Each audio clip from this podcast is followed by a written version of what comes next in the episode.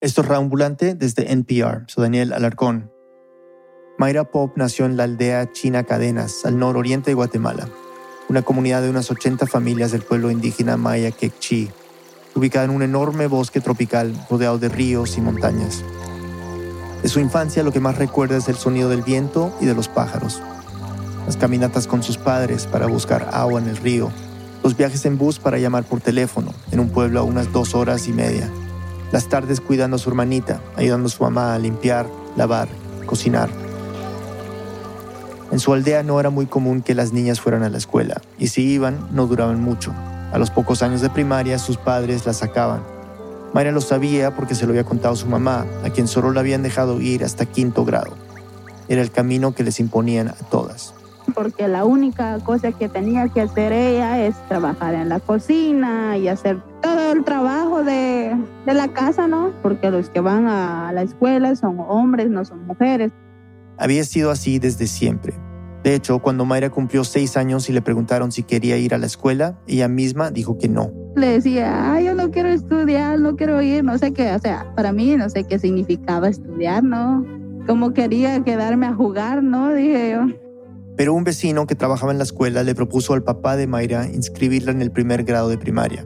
Ella todavía no cumplía siete, la edad que correspondía primero, pero necesitaban un estudiante más para cerrar el curso. A su papá le pareció una buena oportunidad. Él había aprendido a leer y escribir en el ejército y se había dado cuenta de lo útil que era. Además, la escuela de la aldea era gratuita. Solo tendría que comprar los útiles escolares y pagar una pequeña tarifa para gastos administrativos. Ya con la decisión tomada, Mayra se puso muy nerviosa. Yo lloré porque no sabía de qué se trataba estudiar, ¿no? Porque sentía que tal vez era muy difícil, o sea, tal vez no iba a poder. Su mamá la llevó hasta la puerta de la escuela que ella misma años antes había tenido que abandonar. Las cosas no habían cambiado mucho desde entonces. Cuando Mayra entró al salón vio que solo había un puñado de niñas, pero por lo menos no sería la única. Las clases eran en quechí, el único idioma que sabían hablar Mayra y los otros niños del lugar, pero a ella le costaba mucho seguir el ritmo. A veces ni ponía atención y a veces se me trababa la lengua a escribir, a leer y a veces llegaba tarde en la clase, entonces el profesor me recibía con reglas y así. La regañaba y le pegaba con la regla. Esas primeras semanas Mayra se la pasó llorando en la escuela, pero poco a poco empezó a avanzar. Aprendía muchas cosas, a sumar, a leer, a escribir, a pintar, a decir algunas palabras en español. Y algo en ese proceso comenzó a cautivarla. Al poco tiempo los estudios se volvieron el centro de su vida. Lo único que pensaba era ir a la escuela, era ir a la escuela, era ir a la escuela, entonces ya no me importaba la casa. Con cada cosa que aprendía, el mundo parecía tener menos límites. Soñaba ser una enfermera y una doctora y soñaba tener un auto, una moto, ayudar a mis hermanos para que ellos sigan estudiando. En los siguientes seis años, lo que duró la primaria, Mayra vio cómo sus compañeras empezaban a dejar de ir a clases. Una por una, sus padres las iban retirando y los pupitres quedaban vacíos. Cuando estaba por empezar la secundaria ya solo quedaban ella y cinco más. Y pronto serían cuatro, y luego tres, y luego dos. Mayra sabía bien lo que eso significaba. Muchas de esas niñas que salían del colegio serían dadas en matrimonio a hombres adultos por arreglos hechos entre los padres. Aquí en nuestra comunidad hay muchas costumbres, pero hay uno entre ellas no me gusta. Obligar a una mujer entre temprana edad que casara con un hombre.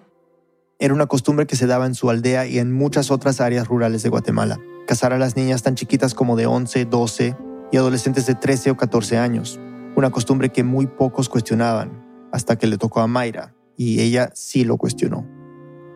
Una pausa y volvemos. Este mensaje viene del patrocinador de NPR, Squarespace, el creador de sitios web dedicado a brindar a sus clientes plantillas fáciles de usar, diseñadas por profesionales.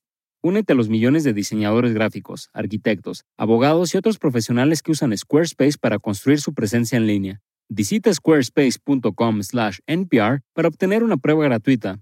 Y cuando estés listo para lanzar tu página, usa el código NPR para ahorrar 10% en la compra de tu primer sitio web o dominio. Estamos de vuelta en Reambulante. Nuestra productora Lisette Arevalo nos cuenta. La primera vez que Mayra tuvo que enfrentar el destino que les imponían a las mujeres de su aldea fue a los 12.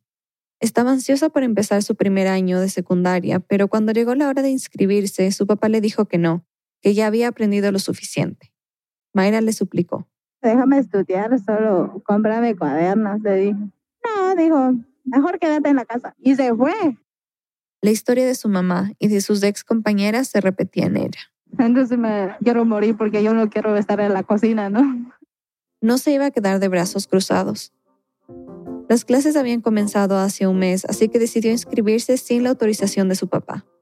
Pensó que si conseguía los cuadernos y se presentaba, él no tendría otra opción que pagar la tarifa que cobraban en el colegio. Así que le pidió a su bisabuela, que tenía una tiendita en la aldea, que le fiara los cuadernos y se fue directo al colegio a pedir que le inscribiera. Llegué y le dije, profe, buenos días, le dije, quiero estudiar, no sé qué papelería necesita, pero aquí está todo mi papelería. Ah, está bueno, me dijo, está bien. Éntrese porque ya vamos a empezar la clase. Mayra le agradeció y entró orgullosa de sí misma. Seguiría estudiando sin importar la reacción que tuviera su papá. Bien atrevida, ¿no? Como que, aunque me regaño, pero por algo bueno, digo yo. Pero, para su sorpresa, cuando volvió a su casa su papá no la regañó. Solo se rió y le dio el dinero para que le pagara a su bisabuela los cuadernos. Mayra había ganado su primera batalla. Luego de los primeros meses de secundaria, el aula fue quedando cada vez más vacía. De las alumnas mujeres ya solo quedaban ella y su prima, que era seis años mayor pero cursaba el mismo nivel. Cuando se encontraba con sus ex compañeras en la aldea y les preguntaba por qué ella no iban a clases, le decían que sus papás no las dejaban y que ellas tampoco veían de qué podía servirles seguir estudiando, que preferían aprender otras cosas, como las tareas de la casa.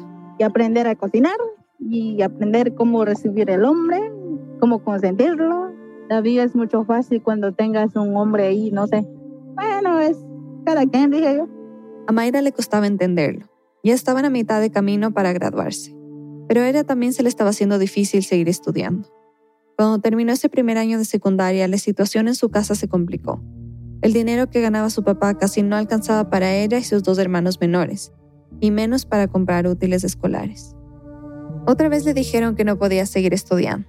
Pero por suerte para Mayra, un tío suyo, Elías, había empezado a trabajar con Fundaeco, una fundación dedicada a la educación ambiental y a promover los derechos de las mujeres y las niñas. Cuando le contó que quería continuar el colegio, pero su papá no tenía la plata, su tío le dijo que podía entrar al programa de becas. Mayra aceptó. Otra vez había encontrado la forma de seguir. Hablé con Karen Dubois, la directora del programa Mujeres y Niñas Sanas y Empoderadas de Fundaeco y me dijo que apoyar a niñas como Mayra para que no abandonen sus estudios es una prioridad de la fundación. Por eso, en 2014, decidieron darle una beca para sus útiles escolares y cualquier otro gasto para sus estudios. A nivel de comunidades indígenas, la educación más allá de, en algunos casos, más allá del tercer grado primaria, es exclusivo para los niños. Según datos del 2011 de la Encuesta Nacional de Condiciones de Vida, la mayoría de los alumnos indígenas en Guatemala no llegan a terminar el nivel primario. Los hombres asisten poco más de cuatro años en promedio y las mujeres apenas llegan a tres. Las razones son varias, culturales, de género o de pobreza. En algunos casos, por la situación económica, se les complica la continuidad de apoyar la educación de las niñas. Como le pasó al papá de Mayra. Son muchos los padres como él que trabajan en cultivos de palma, de maíz o de frijol y lo que ganan apenas es suficiente para sobrevivir. Y no siempre cuentan con ese ingreso. Son contratos temporales en donde pueden ganar unos 2.200 quetzales, como 280 dólares al mes. No es suficiente, por lo que muchas veces las esposas también tienen que trabajar en otros cultivos. Y entonces se delega a las niñas más grandes, en principio, el apoyo a mm, resguardo o cuidado de, de las niñas y niños más pequeños del núcleo familiar y claro, trabajar de niñera de los hermanitos menores no les deja tiempo para mucho, ni para jugar y menos aún para estudiar. Y sus padres pronto las comienzan a casar, en muchos casos sin llegar ni a los 12 años. En un instante pasan de ser niñas a convertirse en mamás. Ese es uno de los temas que Fundaeco empezó a trabajar en la aldea de Mayra, dando charlas sobre derechos de la niñez, sexuales y reproductivos. Les hablaban a las niñas sobre reproducción, planificación, enfermedades de transmisión sexual, prevención de la violencia y rutas de denuncia. Querían darles todas las herramientas posibles para que fueran ellas quienes tomaran decisiones sobre su vida y sobre sus cuerpos. Mayra dice que ese programa le hizo entender muchas cosas. Recibía charlas allí, entonces allí fue como que se me abrió la mente, ¿no? De, de que sí es importante, de que seguir estudiando. Así pasaron dos años. A finales de 2016, Mayra tenía 14 años. Iba al colegio, participaba en las actividades de Fundaeco y sus papás la apoyaban. Muchas de sus amigas ya se habían casado o hasta tenían hijos, pero ella no quería. Me sentía muy triste de que las niñas pasaran en eso de que ya tienen bebé y todavía no saben cómo cuidar a un bebé. A Mayra de momento todavía no le había tocado, pero recién estaba terminando el tercer curso de secundaria y le faltaban tres años para graduarse. Una tarde estaba en su casa jugando con su hermano pequeño, cuando llegaron unas señoras de su aldea preguntando por su papá. Él les recibió y Mayra se quedó para saber a qué habían ido. Entonces escuchó las palabras que más temía. Empezaron a decir que venimos aquí ante usted. Sabemos que mujeres y hombres se casan y se juntan su vida, así que mi nieto pensó de que era una buena idea de que su hija y él se juntaran. Su nieto, un joven de 21 años, unos 7 años mayor que ella, a quien apenas conocía. Solo lo había visto un par de veces en su aldea. Mayra nunca jamás se había imaginado que pudiera tener alguna intención con ella. No eran novios, ni siquiera eran amigos. La verdad, me fui en mi cuarto y empecé a llorar y dije, oh, espero que no lo aceptan, dije yo. Se quedó ahí, angustiada. Y estaba desesperada y estaba esperando las respuestas cuando llega mi papá. Incluso pensó en escaparse. Unos minutos más tarde, su papá entró a su cuarto y antes de que Mayra pudiera decir nada, le preguntó si se quería casar. Ella le dijo que no, que lo único que quería era estudiar pero su papá ya había tomado una decisión. Le dijo que había aceptado la propuesta y que pronto se reuniría con los papás del chico. Mayra no podía creer lo que estaba oyendo. Y le dije, papá, si usted ya me había dicho que yo tengo que estudiar, le dije que ella me había prometido. Entonces no sé por qué estás cambiando de idea de que yo me caso, le dije. Pero él ya estaba convencido de que era lo mejor para ella. Este es Isaías, su papá, hablando en quechí.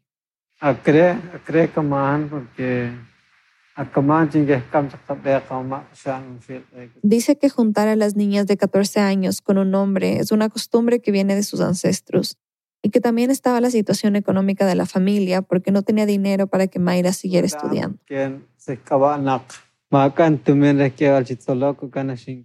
En ese momento, Mayra estaba a punto de terminar el último nivel de educación disponible en su aldea.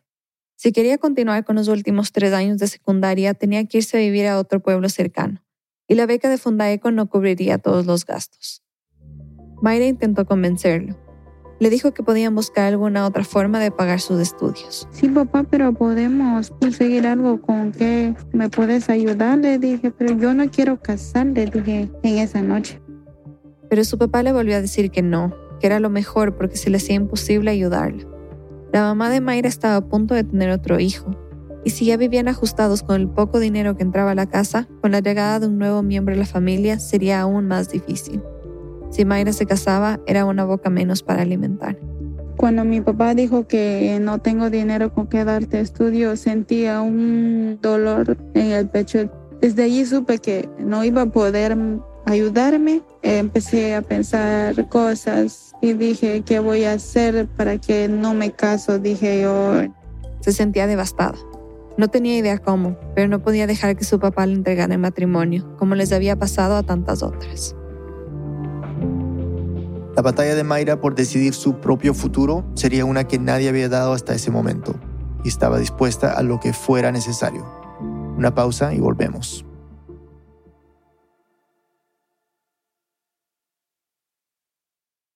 Hola ambulantes, después de meses de trabajo intenso estamos de vuelta con esta nueva temporada, la número 11, una que no habría sido posible sacar adelante sin el apoyo de De Ambulantes, nuestro programa de membresías. Tu apoyo es crucial para seguir contando historias de la región. Durante los próximos tres meses haremos una campaña en la que necesitamos que 2.000 personas más se sumen a De Ambulantes Nos encantaría que fueras una de ellas. Si logramos alcanzar nuestra meta, podremos producir más episodios con la calidad que nos caracteriza. Únete hoy a radioambulante.org slash deambulantes. En nombre de todo el equipo, muchas gracias.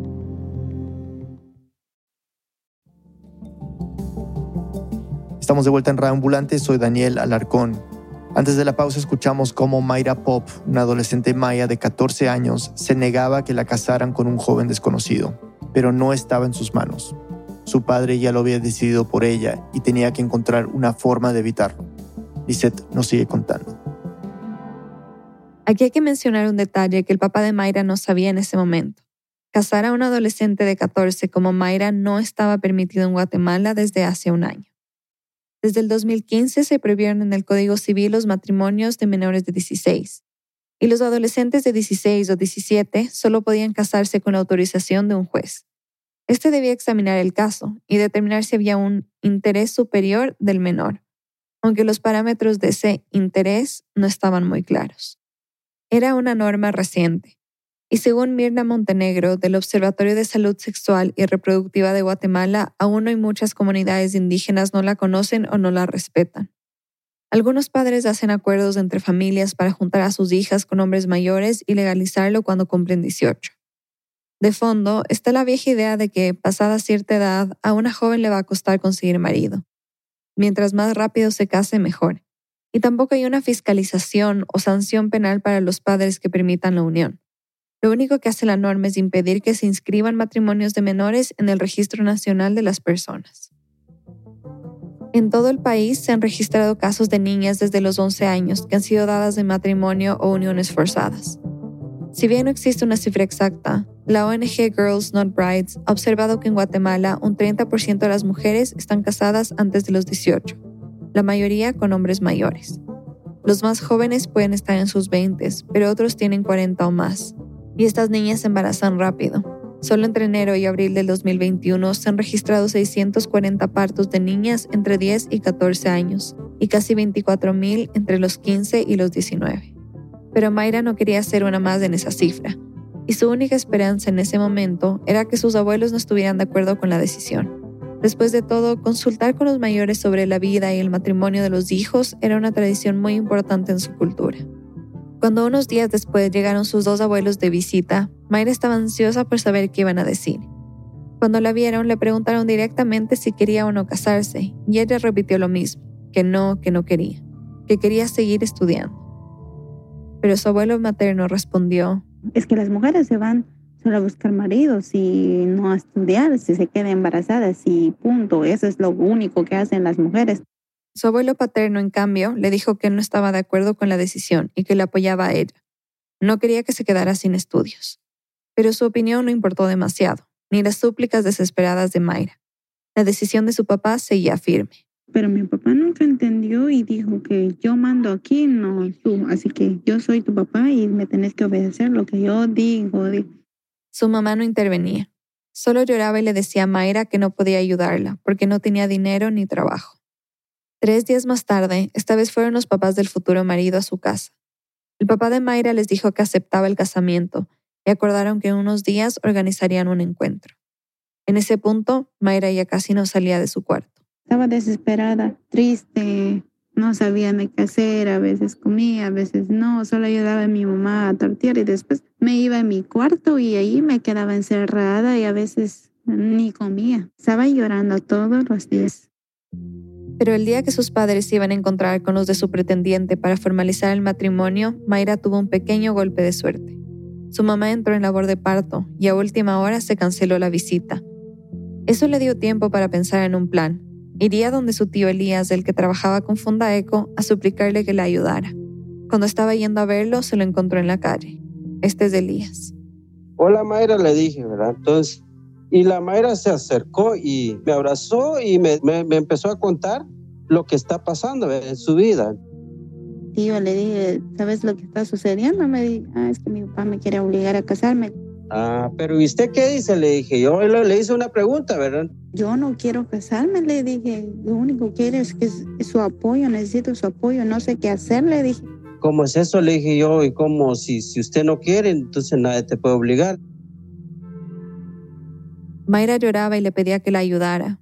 Después de todo, él había conseguido la beca cuando querían sacarla de la escuela, y también lo había hecho por otros niños de la comunidad. Pero como algunos habían dejado sus estudios a medias, su tío le preguntó si estaba completamente segura de que ella no los iba a abandonar. Si intervenía, no podía arrepentirse a mitad de camino. Pero yo no, me dijo, yo sí te lo voy a cumplir.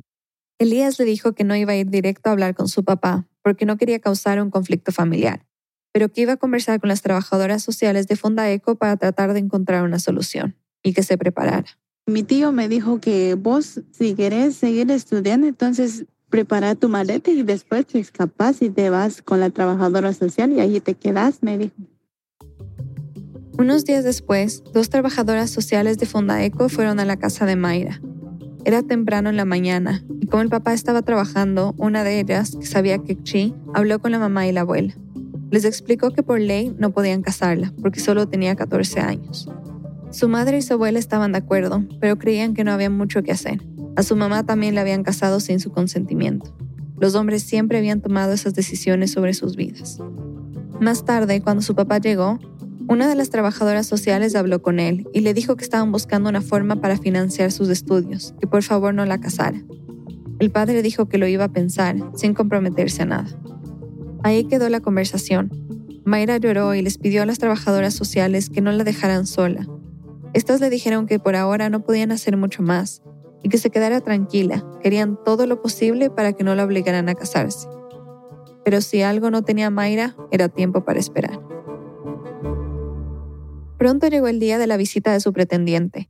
Tocó la puerta de su casa junto con su familia. Su papá los hizo pasar y empezaron a arreglar los detalles del matrimonio, como si nada hubiera ocurrido. Cuando Mayra vio lo que estaba pasando, salió corriendo de su casa para pedir un celular prestado y llamar a Fundaeco. Tuvo que subir a una loma cercana para ver si conseguía algo de señal. Mayra consiguió señal para llamarnos desde un teléfono y dijo, vengan porque me quieren entregar. Por eso fue que decidimos que se tenía que abordar desde la Procuraduría General de la Nación. Esa es Karen, la directora del programa de Fundaeco a la que ya oímos. No les quedaba otra opción, tenían que irse por lo legal. Ese mismo día, un equipo de la ONG fue a la Procuraduría y habló con la delegada del departamento de Izabal, donde está la aldea. Ya había pasado casi una semana desde que Mayra le pidió ayuda a su tío. Tenían que actuar rápido.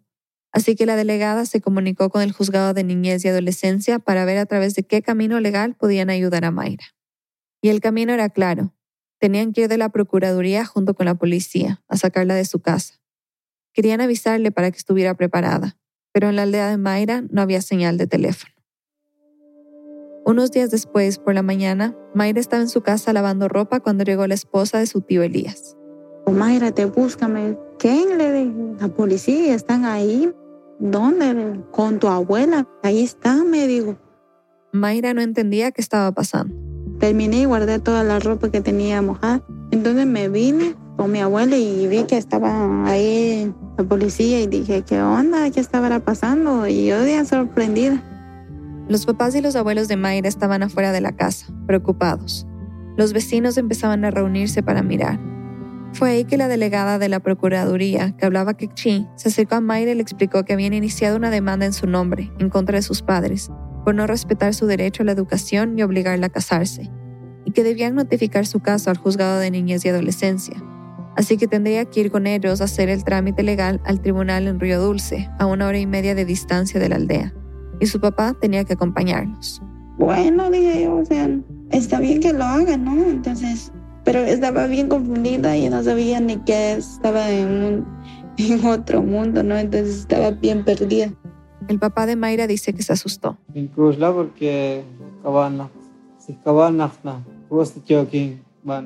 Que no entendía qué estaba pasando y que no sabía que estaba prohibido dar en matrimonio a menores de edad. Y que cuando le explicaron que debía ir al juzgado para aclarar todo lo que sucedía, él aceptó ir. Así que salió de su casa y se metió a la patrulla con su hija. Cuando llegaron al tribunal, el juez les hizo algunas preguntas para abrir el caso y lo notificó al juzgado de niñez y adolescencia. Les dieron una fecha para presentarse en el juzgado en Puerto Barrios, a unas dos horas y media de su aldea. Y aunque en ese momento no se dictó una sentencia sobre su caso, con el proceso legal abierto ya no podrían entregarla. Mayra había ganado otra batalla. Era a principios de enero de 2017 cuando Mayra, que ya había cumplido 15, su papá y su abuelo se presentaron en Puerto Barrios para declarar. Mayra tenía que entrar a solas para declarar ante el juez de niñez. Sandra Portela, una de las trabajadoras sociales de Fundaeco, conversó con ella y le dijo que ese momento era decisivo para su futuro. Esta es Sandra. Que no tuviera pena porque en ese tiempo todavía Mayra como tenía un poco de timidez, a pesar del avance que ella había tenido y que era importante que también ella expresara qué era lo que ella quería. Mayra asintió y entró a la sala donde el juez Mario Najarro le hizo la misma pregunta que le habían hecho varias veces. ¿Te quieres casar? Y ella repitió lo mismo. No, le dije que mi sueño era seguir estudiando y seguir adelante. Esa es la felicidad que, que espero, le dije. Ah, ella estaba muy comprometida y muy fijo el objetivo que ella quería. Y eso ya a nosotros nos, nos impresionó y sabíamos que, que era un potencial, ¿verdad? Este es el juez Najarro, quien después conversó por separado con el papá de Mayra y le preguntó por qué estaba dando a su hija en matrimonio.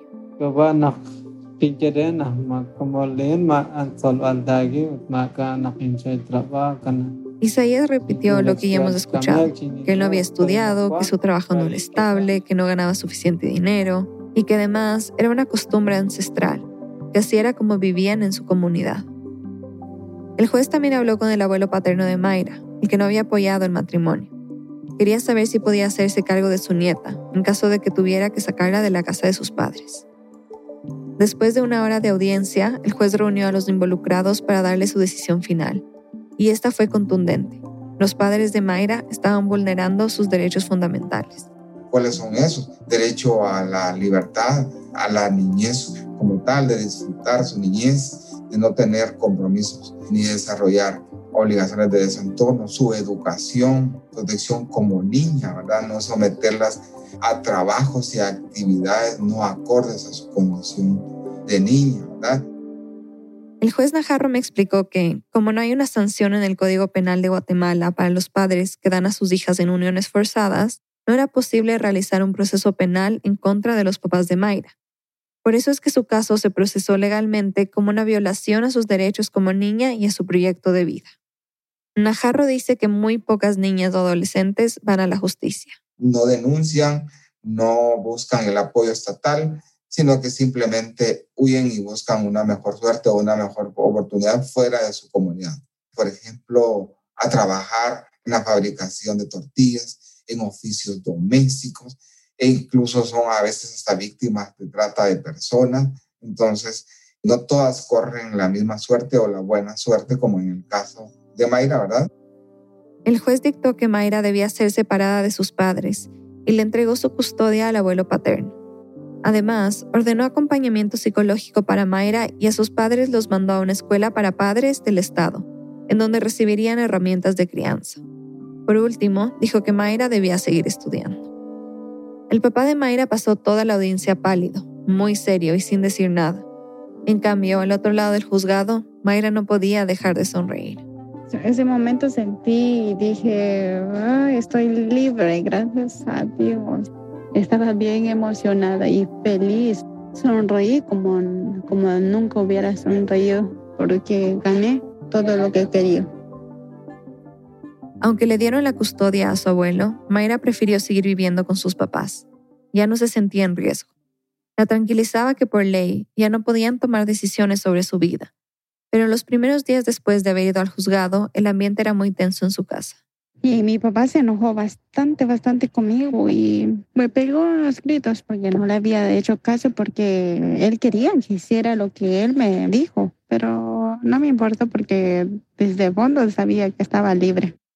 Pero el enojo de su papá duró poco y con el paso de las semanas se fue olvidando del asunto.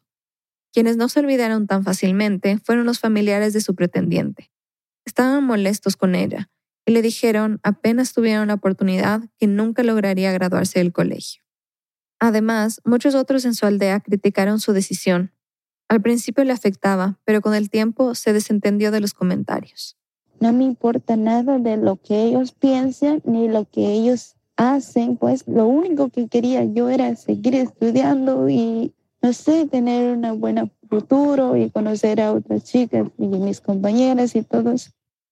Y es que Mayra sabía que pronto su vida sería muy distinta.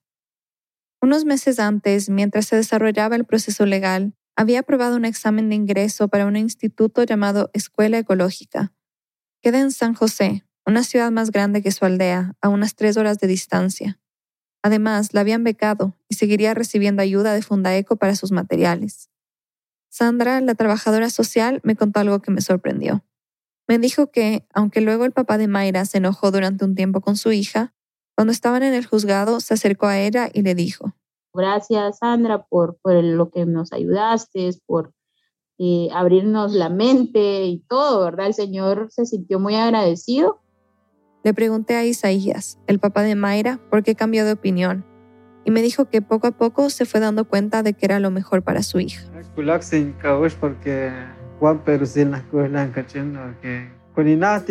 Que lo convenció la determinación de Mayra de irse a estudiar a otra ciudad y que hasta fuera capaz de comprar sus materiales solo. Y que se dio cuenta de que, de verdad, estudiar era su sueño. Ya era febrero de 2017 y Mayra preparó sus maletas. Estaba nerviosa. Era la primera vez que se separaba de su familia y que viviría fuera de su aldea. Pero también estaba emocionada por lo que vendría. Se despidió de su mamá y de sus hermanos y salió de su casa con su papá, se fueron a San José juntos en un transporte contratado por Fundaeco, acompañados por su tío Elías, su esposa y Sandra. Cuando llegaron a la escuela ecológica y Mayra se instaló en el que sería su cuarto, su padre y ella no fueron capaces de despedirse. Pese a todo, les costaba separarse. Él se fue y ella se quedó ahí, esperando que empezara su nueva vida. Pero aunque había logrado seguir estudiando, el primer año en la escuela ecológica no fue fácil. El dinero de las becas a duras penas alcanzaba para los materiales y casi no tenía para comer. Además, ahora sí tenía que aprender a hablar bien español, porque todas las clases eran en ese idioma. Se sentía abrumada, hasta pensó en regresar a su aldea. Pero cuando sus nuevos compañeros de clase escucharon que se quería ir, se ofrecieron para apoyarla. Algunos le compraron materiales y otros conversaron con el proveedor de comida del instituto para que le ayudara con la alimentación. La persona a cargo de la cafetería le ofreció un trato, que limpiara la cocina y lavara los platos a cambio de la comida. Así, poco a poco, Mayra fue acostumbrándose a su vida lejos de casa. En ese primer año empezó a tomar clases de inglés, filosofía y física. Eran materias nuevas para ella y le costaban, pero con el tiempo empezó a agarrar el ritmo. También recibía clases de ingeniería ambiental, la especialidad del instituto. En ellas aprendía técnicas para manejar de forma sostenible los recursos forestales de regiones tropicales. Y lo que más le gustaba eran las salidas a terreno, en donde recorrían bosques, aprendían sobre los árboles y veían animales que le recordaban sus días en la aldea. Algunos fines de semana viajaba para visitar a su familia, aunque casi todo el tiempo estaba en la residencia del instituto, sola pero contenta. Cerca de dos años más tarde llegó el día de la graduación. Era una mañana de diciembre del 2018. Del techo del gimnasio colgaban telas de color blanco y azul eléctrico. Durante la ceremonia, Mayra y otros ocho compañeros suyos pasaron uno por uno para recibir su título de bachiller. Sentados en sillas de plástico, los papás de Mayra, sus tres hermanos y Karen de Fundaeco la vieron graduarse. Fue un momento muy emotivo para todos. Estaban orgullosos de lo que Mayra había logrado. En las fotos de ese día se la ve a ella con una sonrisa enorme y los ojos brillantes mientras sostiene su diploma. Me sentí muy feliz porque dije tantos esfuerzos que había hecho, entonces hasta que logré de graduarme, pero dije, todavía me falta completar mi carrera. Porque Mayra ya había tomado una decisión. No le bastaba con el colegio, iba a estudiar en la universidad y fue aceptada en ingeniería forestal, el estudio del manejo sustentable de los árboles en la Universidad Rural de Guatemala. Cuando visitó su aldea y se encontró con sus amigas, algunas me dijeron que qué bueno, Mayra, que te graduaste, qué bueno, ¿no? O sea, quisiera ser así yo, pero no puedo, ¿no? Esa es una de las cosas que más le importan a Mayra, que otras niñas y adolescentes como ella, en su aldea o en cualquier otra de Guatemala, sepan que hay otras alternativas, que pueden cumplir sus sueños que las niñas sean valientes de decir que aquí estoy, quiero seguir estudiando, por favor, ayúdenme. que sepan que no están condenadas a una vida que escogen por ellas. Tenemos derecho de seguir estudiando, tenemos derecho de soñar en algo grande. Mayra fue la primera mujer de su aldea en graduarse del colegio. Tal vez la segunda sea su hermana, quien ya cumplió 16 años y sigue estudiando.